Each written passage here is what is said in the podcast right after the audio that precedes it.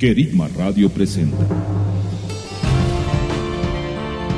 Hasta lo último de la tierra. Un espacio que nos pondrá en contacto con un mundo en necesidad.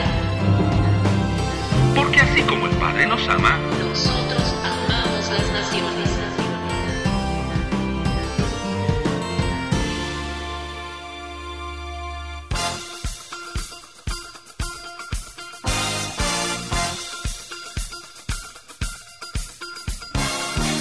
Hola, hola, ¿qué tal queridos radio escuchas? Soy Gustavo Luzardo y les saludamos desde Manta, Ecuador, junto a mi amada esposa Daniela.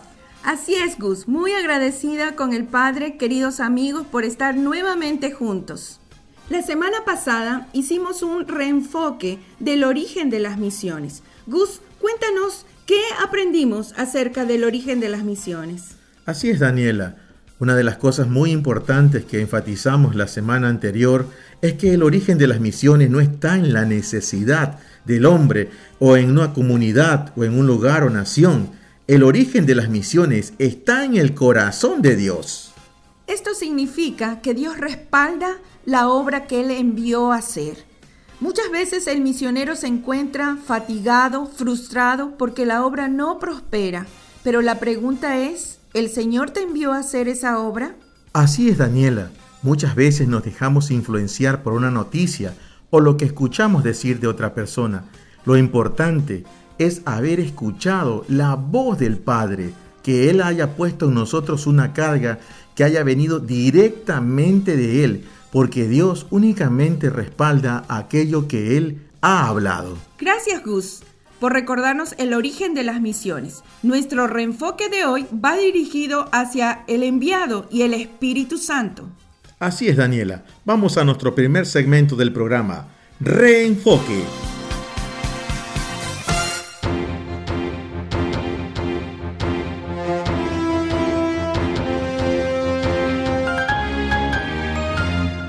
El enviado y el Espíritu Santo. Una parte importante en el envío y las misiones es el enviado, la persona que va. Como nos dice Romanos 10, 13 al 15, porque todo el que invoque el nombre del Señor será salvo.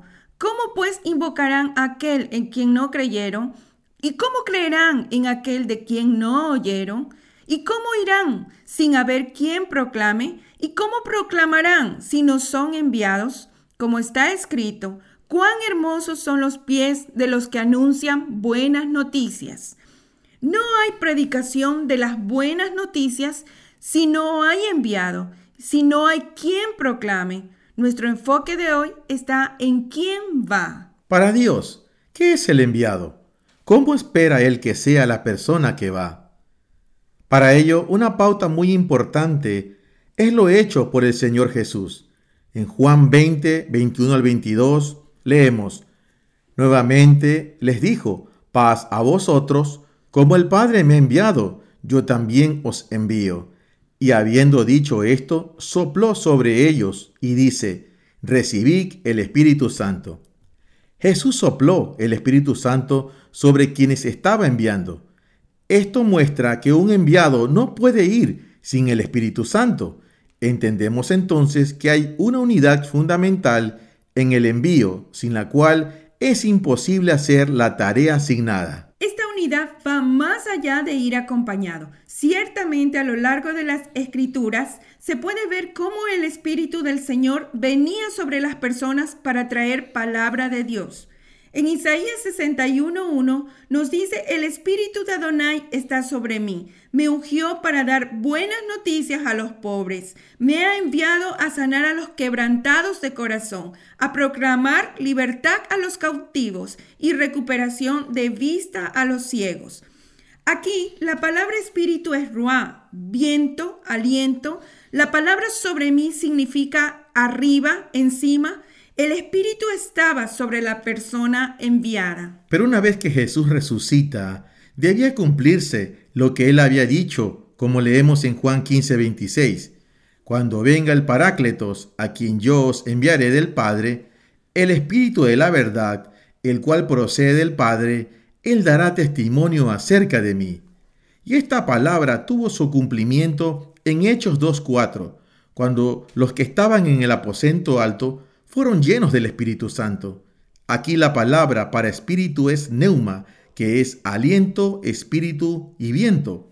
La diferencia es que ahora el Espíritu Santo vino para llenarlos, es decir, para estar dentro de ellos. Primera de Corintios 3, 16 nos dice, ¿no sabéis que sois santuario de Dios y el Espíritu de Dios mora en vosotros?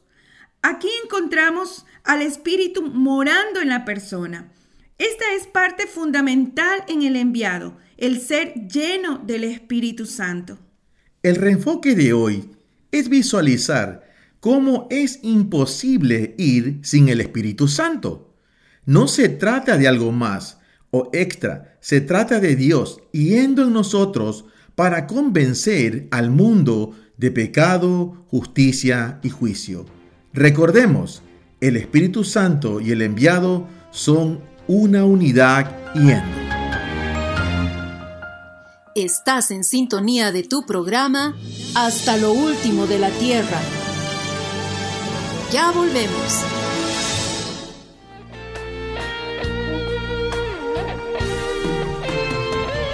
Despertando la intercesión. En unidad y acuerdo Con intercesores de todas las naciones.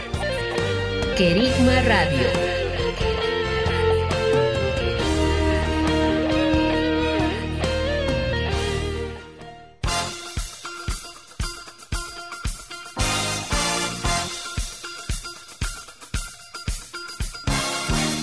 Estamos de vuelta, queridos amigos, saliendo al aire desde Manta, Ecuador.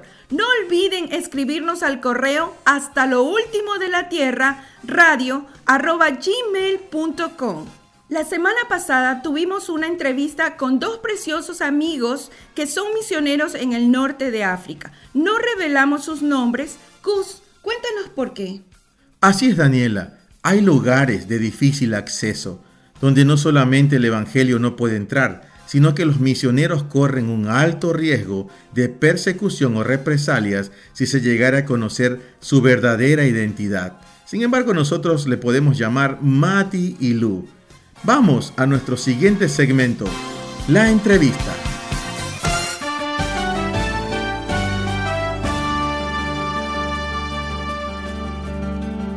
Continuando con la segunda parte de nuestra entrevista, Mati y Lu, ¿cuáles son los pasajes de las escrituras que ustedes han recibido para mantenerlos enfocados en su tarea, en su llamado, en su comisionamiento? primeramente el Señor nos fue fortaleciendo en nuestra relación con Él, esa alimentación ¿no?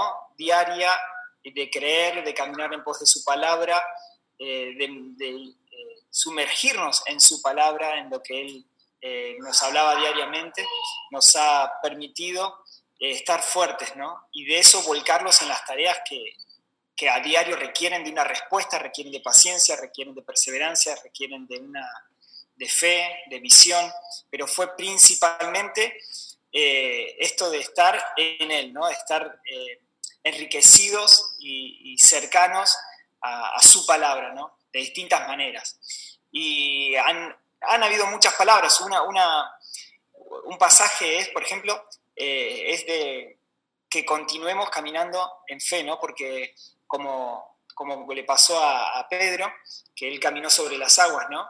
y después empezó a, a, a, sumergirse, pero cuando su mirada estaba en el Señor le pudo caminar. Bueno, muchas veces en la, en la vida hay situaciones en las cuales hay dificultades a nuestro alrededor, pero que debemos centrar nuestra mirada puesta en Él. Eh, esa es una palabra que nos, nos ha eh, animado mucho en momentos de, de tormenta. Sí, tanto nos pasó antes de salir de Argentina, luego de de vender todas nuestras cosas y ya estar listos para salir, el campo donde íbamos a ir era otro. Y al otro día que vendemos todo y nos, nos vamos, eh, nos avisan de que es, no sé, bueno, esa oportunidad se había cerrado y fue, ¿y ahora? ¿Y ahora qué? ¿Cómo seguimos? Ya vendimos todo. Y la palabra que el Señor nos dio, eh, sigan caminando sobre las aguas, puestos los ojos en Jesús, el autor y consumador. Eh, ahí es donde nos hemos centrado y eso nos ha sostenido. Eso mismo volvió a pasar estando aquí. Vinimos con una plataforma, a los 10 meses no funcionó más. Y ahora ya estábamos acá. y otra vez fue lo mismo, mantengan la mirada en mí, yo soy el que los va a hacer caminar sobre las aguas. Eh, después así, y siempre esa palabra nos ha sostenido. Y otra que ha sido muy importante, aún antes de casarnos, ya, esa palabra había sonado fuerte, es te haré entender y te enseñaré el camino que debes andar. Sobre ti he fijado mis ojos. Porque a veces Dios te da una palabra, te hace andar, como le dijo Abraham, pero no sabes bien todavía cómo seguir. Y Él te dice, te haré entender, vos no te preocupes, vos caminá, vos andá, vos, vos con lo que sí sabes, con lo que ya te dije. Y después Él va a seguir mostrando el camino por donde seguir. A veces uno quiere saber más allá o ver todo o cómo proseguirá todo después. El Señor te dice, no, yo te voy haciendo entender poco a poco. Y así es como nos, esas dos palabras han sido muy fuertes para nosotros. Seguimos al aire con la entrevista. Qué precioso testimonio el de ustedes, Mati y Lu. Esto me lleva a la siguiente pregunta. ¿Cuál es su experiencia con el pastoreo misionero? Tomando en cuenta que en ocasiones la experiencia de muchos misioneros es que al ser enviados al campo pierden contacto con su iglesia local, con sus pastores, sus líderes. Quisiéramos escuchar cuál es su experiencia, amigos. Bueno, es una es un sector que lo que es latinos estamos aprendiendo, ¿no? Porque la obra en lo que es latino es menor a lo que es anglosajón, que tal vez ellos tienen un camino más largo recorrido y eh, las organizaciones eh, que están compuestas por, por ellos tienen un poco más de cuidados. Nosotros hemos visto y, recorrido un camino que, como vos decís, ¿no? muchas veces es, es, solitario, pero que también el Señor nos ha permitido aprender para que el día en el cual eh, tengamos que acompañar a otros, eh, podamos servirles desde otro, desde otro lugar. Sí, eh, creo que es una área muy importante y, que está en desarrollo, como dice Mati, para lo que es el mundo latino estamos ahora recién, por ejemplo, la organización con la que nosotros salimos, ahora están desarrollando esa área. Y es una organización que tiene veintipico, treinta de años, pero recién ahora es como que están haciendo foco, eh, por decir una área, ¿no? Por otro lado, eh, creo, como decía Mati, que eh, creo que tenemos una oportunidad por delante donde Dios nos ha permitido experimentar en la importancia de esta área, del cuidado, de ser uno, de ser familia, que si somos hermanos, yo siempre digo, si somos hermanos, yo a mi hermana la llamaría para ver cómo está. Eh, yo a mi hermana le preguntaría cómo estás en esto, cómo estás en el otro. Y son muy pocas las personas, y creo que vos, Gustavo, sos uno, son muy pocas las personas que te hacen ese tipo de preguntas de cómo estás. más allá de lo que uno pueda estar haciendo. Y eso es parte de, ese cuidado que vos mencionás. Eh, y sí creemos que es un área que eh, Dios nos está permitiendo experimentar para luego poder acompañar a otros cuando llegue el momento. Así es, Mati y Lu. En Latinoamérica necesitamos una reforma en el cuidado de los misioneros, pero no solamente cuando están en el campo de misión, sino cuando ellos vuelven a su nación natal. Continuamos con la entrevista. Amigos, al tomar ustedes la decisión de salir al campo misionero, ¿cómo les afectó esto a sus familiares? ¿Cómo fue el impacto sobre sus vidas? Hubo de todo. Eh, hay gente que tal vez estaba más enterada, por así decirlo, en la, vida de, mi esposa, eh, que ya lo veían venir. En mi caso eh, fue toda una sorpresa, ¿no? Y, y que bueno, confiaron en la palabra, confiaron también en, aquellas personas que, estaban siendo parte, eh, entonces veían el obrar del Señor y decidieron aceptarla. Pero hubo otras personas que, han dicho palabras eh, duras ¿no? y que han dolido, pero que en las cuales uno también aprende, ¿no? aprende a, sí, aprende a descansar en el Señor y que no es por eso, ¿no? No, no es por que lo vean bien o que lo, lo, acepten o no, sino es, Señor, vos me diste esta palabra, vos me llamaste, te tengo que responder primeramente a vos, ¿no? amamos a nuestros familiares, a nuestros amigos, eh, pero son cosas que uno deja atrás para extenderse a lo que el Señor tiene para, para con uno, honrando en lo que uno puede, eh, dando gracias, pero también caminando en pos de lo que Dios quiere para, para la casa, que también termina en gloria eh, para toda la familia, ¿no? No, no. Esto es parte de... es muy fácil poder excluirse, pero creo yo que lo que Dios tiene para con nosotros, lo que está haciendo, es parte también de lo que va a desarrollar y a, edificar con nuestros hijos, y es gloria también para, para mis padres y, y, aquellos en los cuales nos han formado. Eh, en mi caso, eh, como de, pequeña, el Señor había puesto, o adolescente, había puesto este sentir en mi corazón y habíamos hecho algunos viajes de corto plazo a lugares más cercanos es como que sí, la familia fue acompañando y siempre eh, creyendo y alentando en, este diseño. Eh, especialmente, yo creo que, bueno, en el caso de mi mamá es uno de los pilares más fuertes en el, llamado de las personas que, más llora, porque también les duele como padres eh, tenernos lejos o tener a los, a los nietos lejos, pero son de las personas que más interceden también y que son fundamentales, que Dios los ha levantado realmente eh, como pilares de, oración, de intercesión, eh, de movilización, de los que son los que transmiten las cargas, los que transmiten el, el por qué orar, porque están realmente comprometidos con, el llamado, ¿no? Eh, es precioso ver a, los padres, a los hermanos, a los que uno más ama siendo parte así. Son de los que hacen el cuidado también que vos decías, Gustavo, son de los que te preguntan cómo estás, eh, son de los que saben en qué estás, eh, son de los que oran, de los que transmiten la carga, es precioso. La familia han sido y son parte de, nuestra, de nuestro ministerio. Continuamos al aire con nuestro segmento La entrevista, con nuestros amigos Mati y Lu que están sirviendo en el norte de África.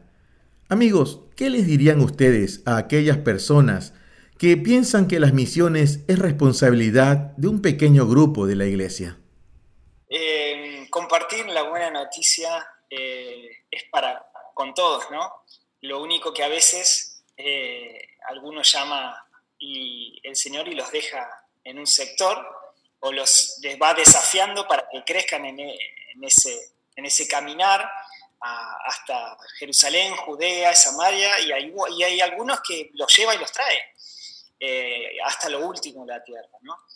Y mm, les amamos, eh, sabemos que hay muchas personas que, creen que esto es, esto es así, eh, pero el Señor también es el que nos ha llamado y creemos que lo que podemos hacer es amarles a aquellos que no ven tal vez como nosotros lo, lo vivimos, pero tenemos ¿Qué digo? ¿Qué le digo lo que no entiende? no, yo creo que la obra es del Señor.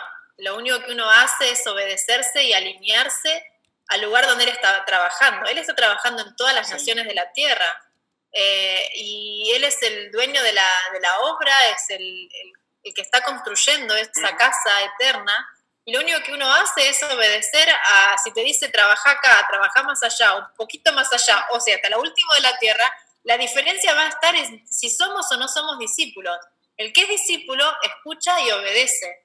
Y una de las cosas que nosotros más nos unió en, caminar juntos al principio, esta, esta, pregunta fue clave porque muchos nos preguntaban, eh, y nuestra, nuestra respuesta y nuestra convicción fue, nosotros somos discípulos de Jesús. Si Él nos dice, hoy acá, será hoy acá. Si mañana te dice, en otra provincia, en otra provincia. Y si un día el Señor desea moverte a un lugar muy lejano, Él es el dueño, yo no puedo decir que no. Él es el dueño, Él es el dueño de mi vida, yo ya morí, no tengo derecho a decir, no, me quedo acá o me quedo allá. Entonces, eh, compartir la buena noticia es un llamado para todas las personas, para todos los discípulos, porque Él dijo eso, vayan y hagan discípulos. Ahora, donde te toque es la voluntad del Padre. Y hoy te puede decir acá, otro más allá, y a veces te puede decir, como decía Mati, anda, compartí y volvé, te quiero acá, pero necesito que vayas a dar este mensaje en este lugar por un tiempo. Hay personas que han, han escrito algún libro y dicen, ¿no? ¿Por qué una persona va a comer dos veces cuando una persona tal vez no comió ni siquiera un plato, ¿no? Porque alguno va a escuchar dos veces, tres veces el mismo mensaje que tal vez en otro lugar ni siquiera ha sido escuchado. Y sin el ánimo de entrar en esas, eh, esas discusiones, eh, creo que somos colaboradores del Señor y Él es el que nos dirige y algunos llama, y llama para que se queden, y, o luego los llama a que se muevan, y algunos llama para que se muevan desde un principio. Y una de las cosas que a nosotros siempre nos movilizó es que el Señor dice que somos luz, que somos la luz del mundo. Él ama a las naciones, es algo que uno puede ver en la palabra, cómo Dios ama a las naciones. Y, y, Él dice que somos la luz del mundo. Y hay lugares que están muy, muy, muy en oscuridad y que necesitan de luz, necesitan que tu vida vaya a brillar a esos lugares. Y al principio tuvimos muchas experiencias preciosas, pero una de las cosas que más nos, impactó es que el reino de las tinieblas sabe perfectamente cuando una luz ha llegado. Y a pesar de que vos todavía no tengas el idioma tal vez para hablar, tu vida es luz y tu vida ya está movilizando los cielos.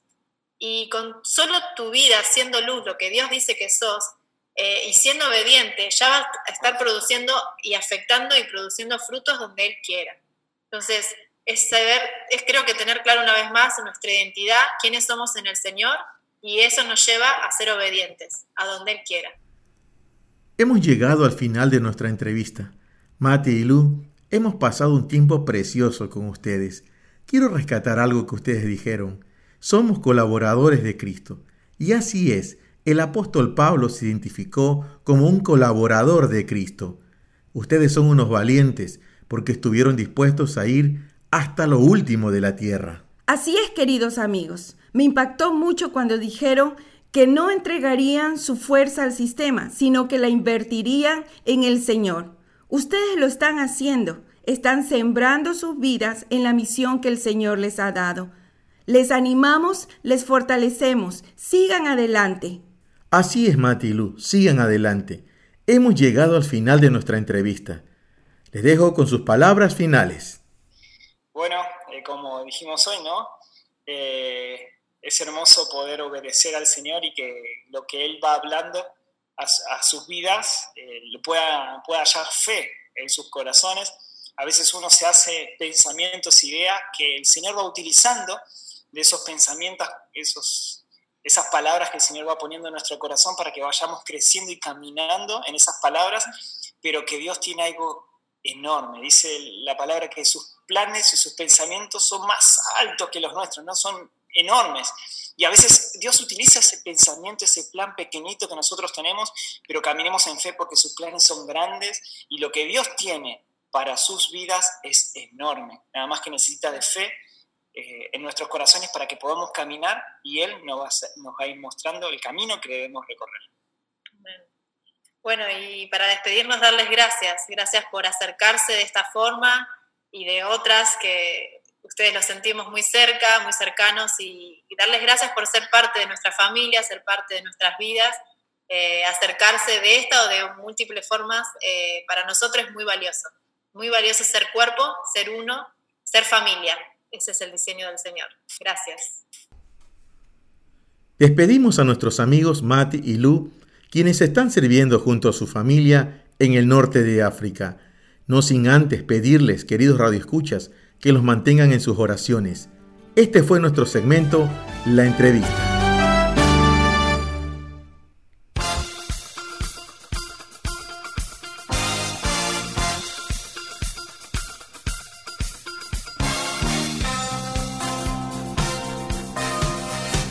Continuamos con nuestra programación. Somos Gustavo y Daniela Luzardo desde Manta, Ecuador, y queremos enviar un caluroso saludo a todos nuestros amigos que nos escribieron desde el sur del continente, en Chile y en Argentina, y en el norte en los Estados Unidos. Les animamos a que nos escriban a nuestro correo hasta lo último de la tierra radio gmail.com y déjenos sus comentarios. Daniela, continuamos con la programación. Ahora tenemos noticias actuales con la información más relevante en el campo misionero en las naciones.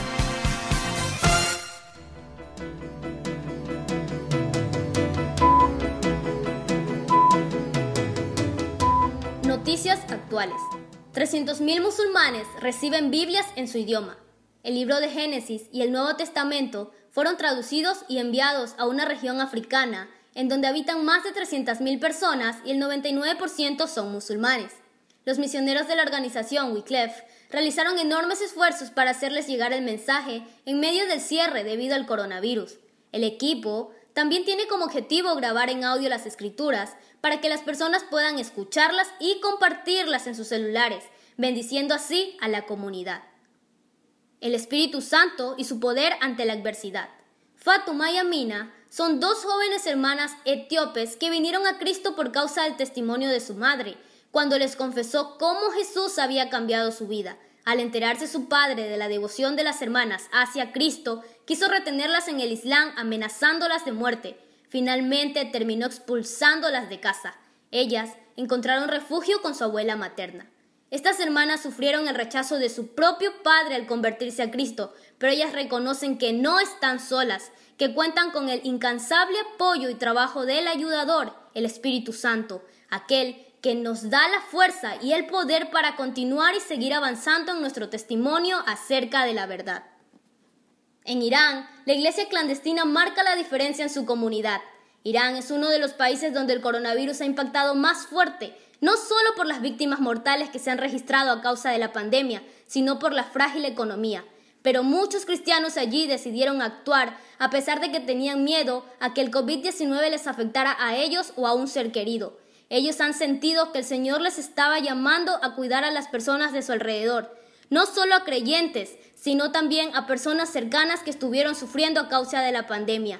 Estos hermanos cristianos están marcando la diferencia en su comunidad. Estás en sintonía de tu programa Hasta lo último de la Tierra. Ya volvemos.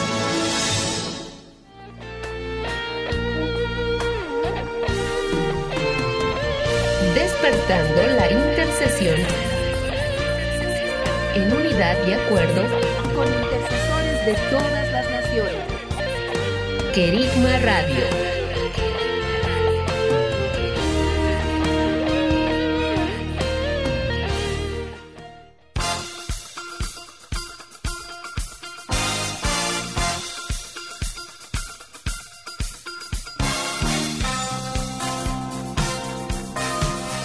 Continuamos al aire. Desde Manta, Ecuador, somos Gustavo y Daniela Luzardo. Qué impactantes las noticias que acabamos de escuchar, Daniela. Es verdad, Gus.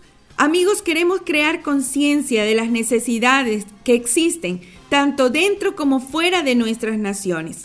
Esto nos conecta con nuestro siguiente segmento, las nuevas generaciones en misiones.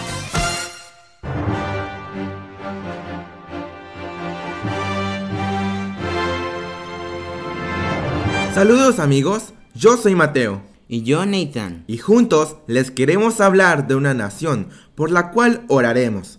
Pero primero conozcamos un poco acerca de este país. Estados Unidos. Capital. Washington, D.C. Población. 331 millones de habitantes. Religión más grande. Cristiana.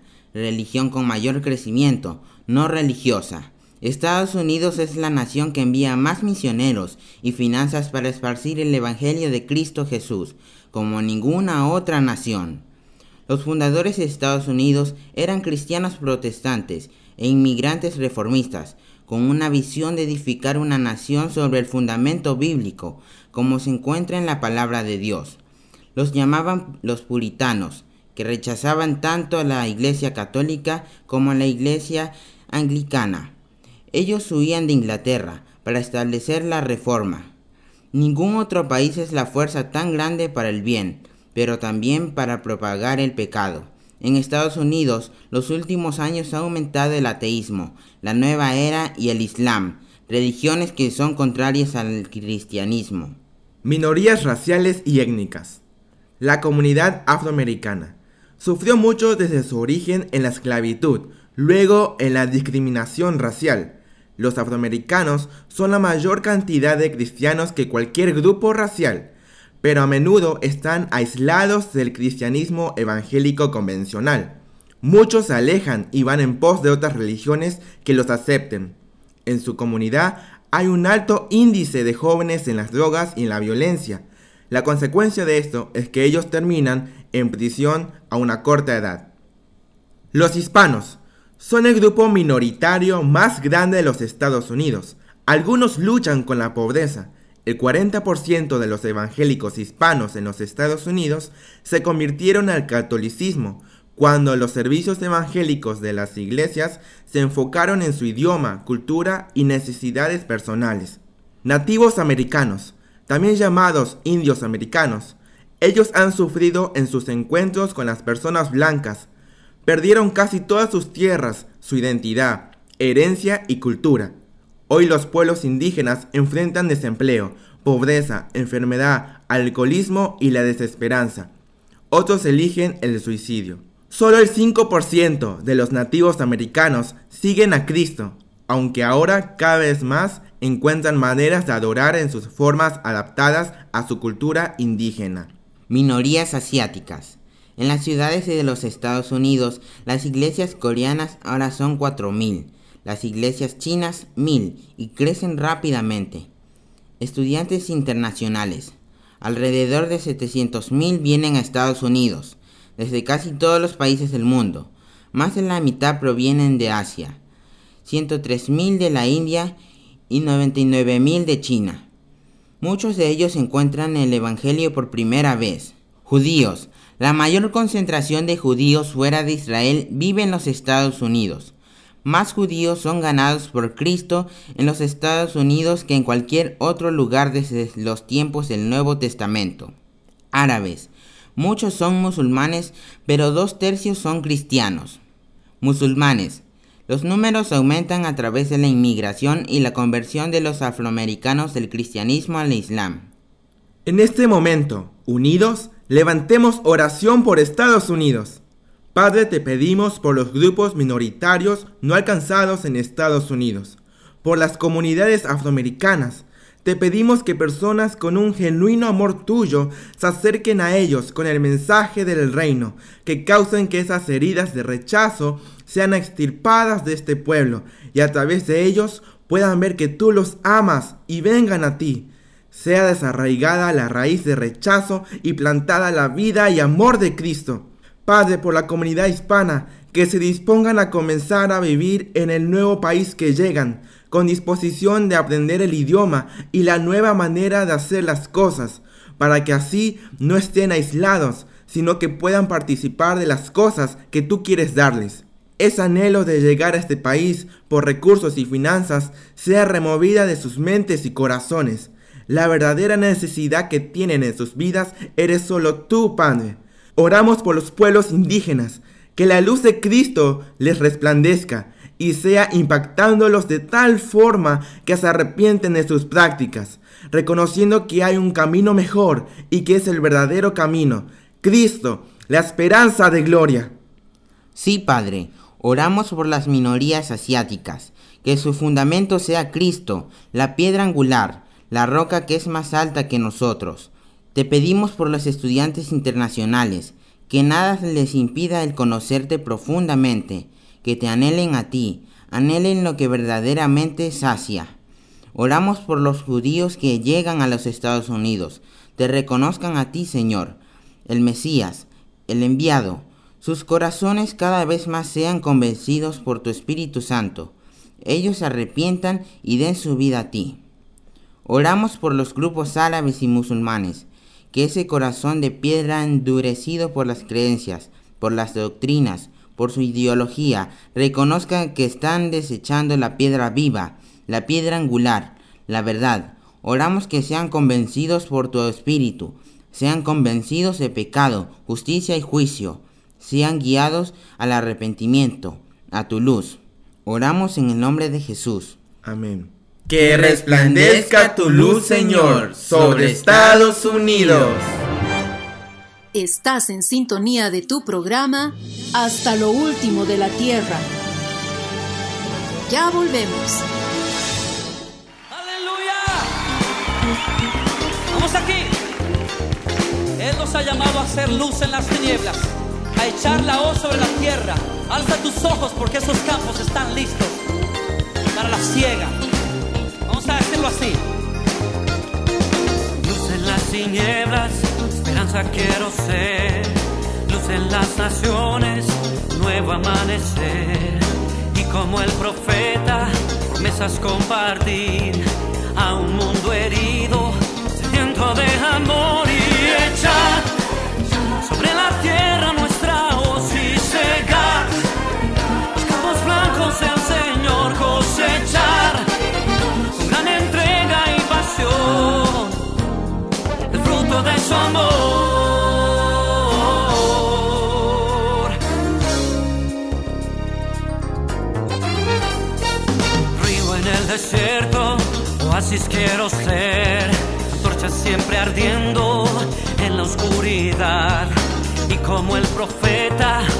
promesas compartir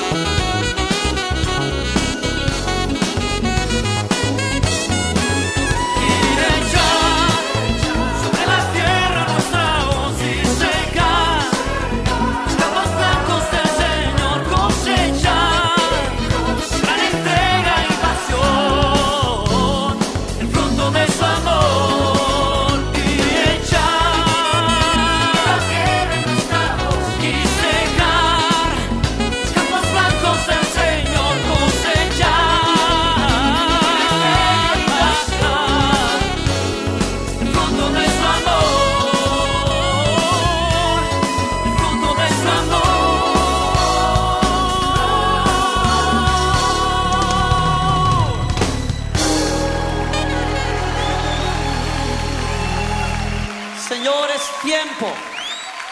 Es tiempo, Señor, de que envíes avivamiento a toda la tierra.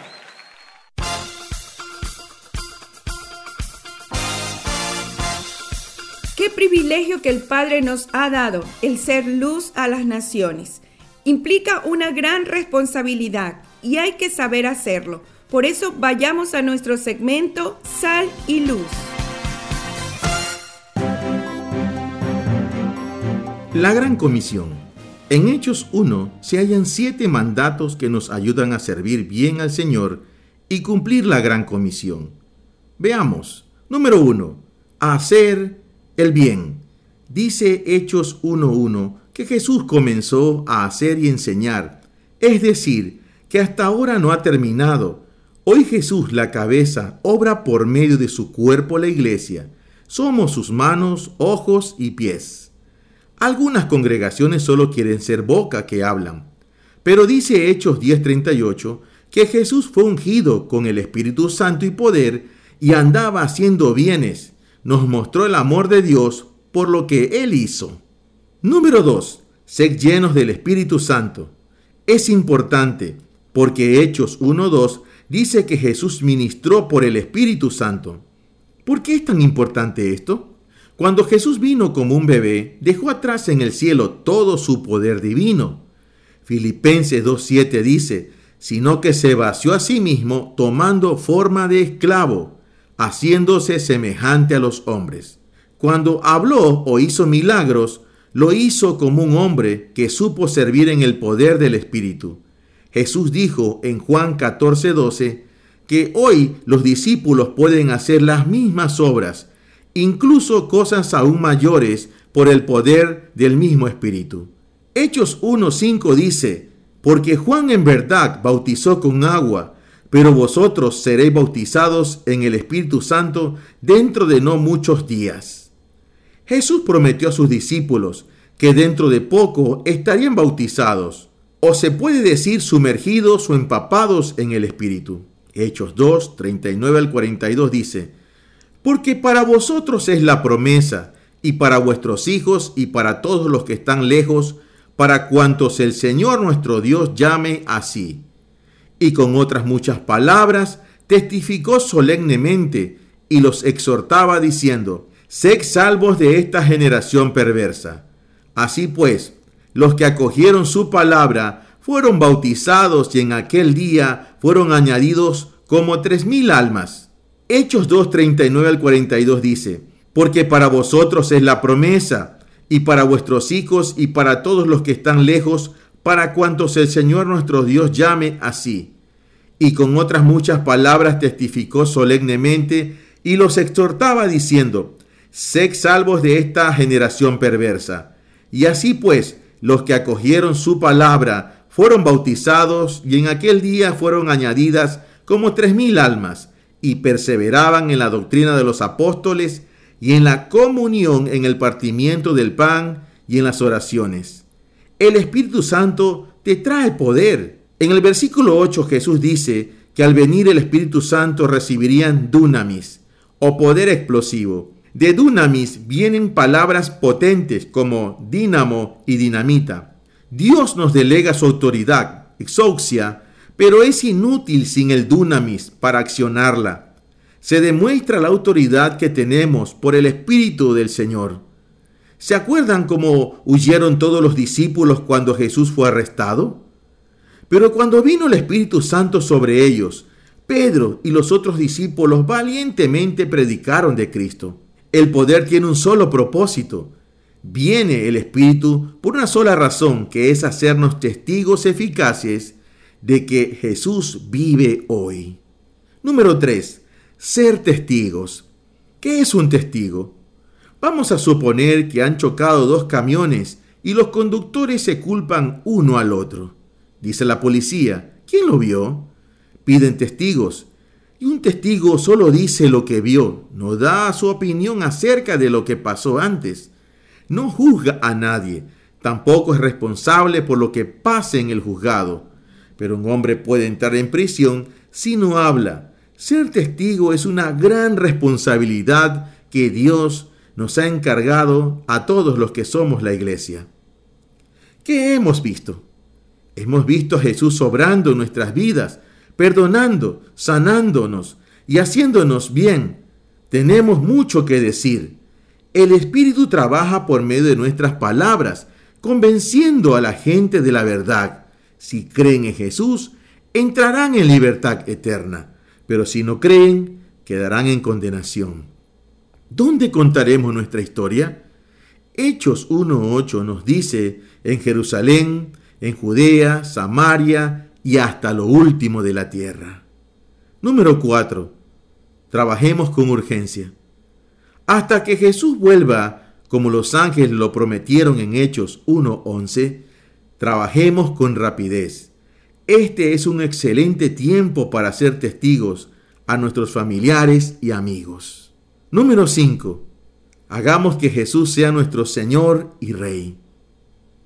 Es importante porque Hechos 1.3 dice que Jesús invirtió 40 días enseñando a sus apóstoles cómo es el reino de Dios. ¿Qué quiere decir un reino? Es el dominio de un rey. Así que donde quiera que Jesús sea el rey, allí está el gobierno de Dios.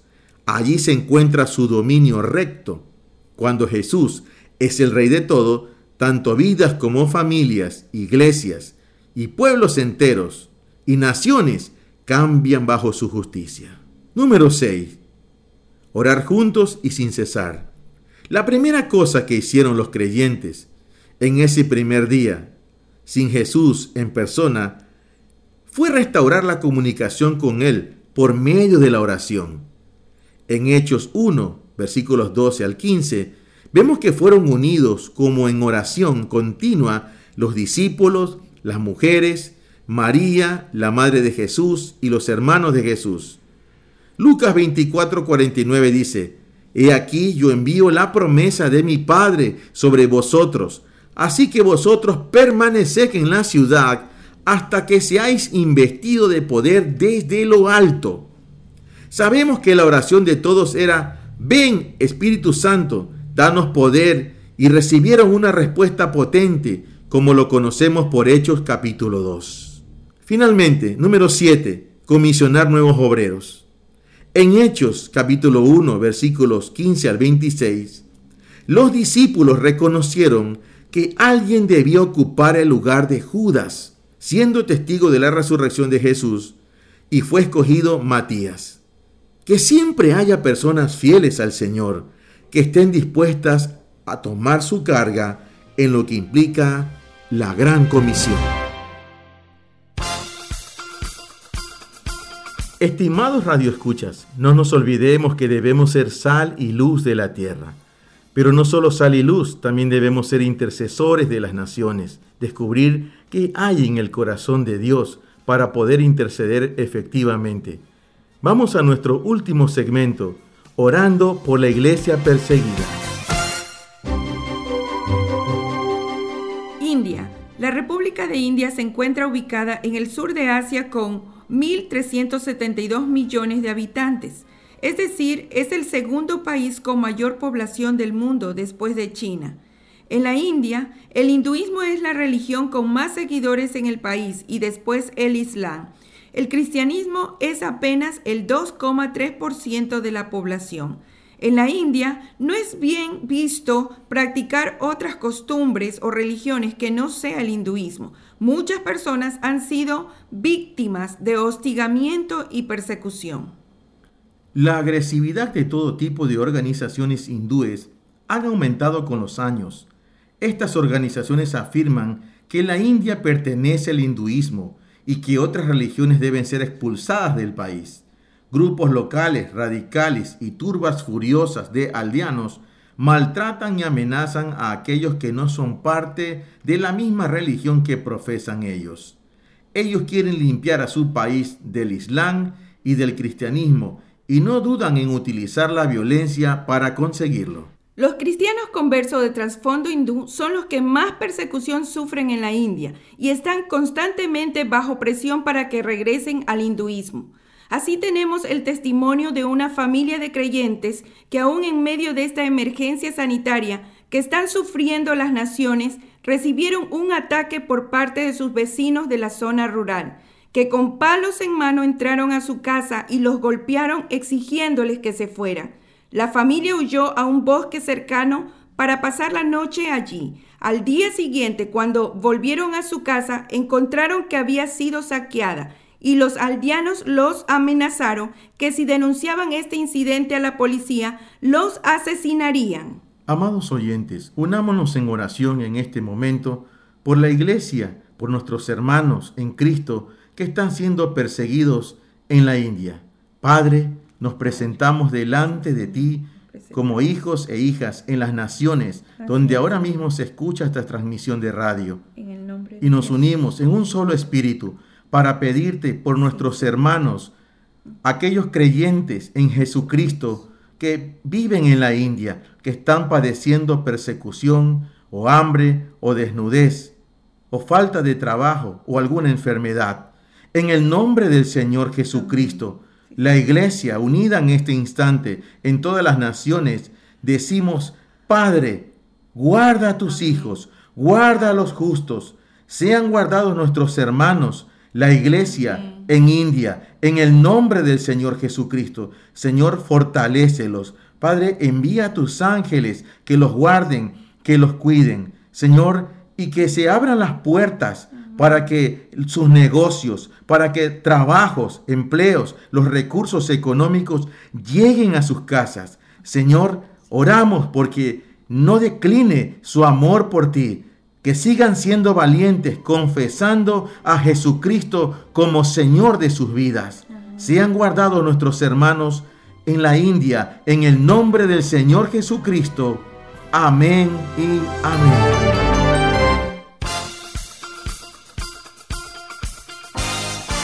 Queridos amigos, hemos llegado al final de nuestro programa. No olviden escribirnos al correo hasta lo último de la tierra radio arroba gmail.com. Se despide de ustedes Daniela. Hasta un próximo tiempo. Queridos radioescuchas, nos despedimos de ustedes. Desde Manta, Ecuador, les enviamos un fuerte abrazo. Soy Gustavo Luzardo. Sean bendecidos. Continúen con la programación. Hasta aquí tu programa hasta lo último de la tierra. Será hasta dentro de siete días.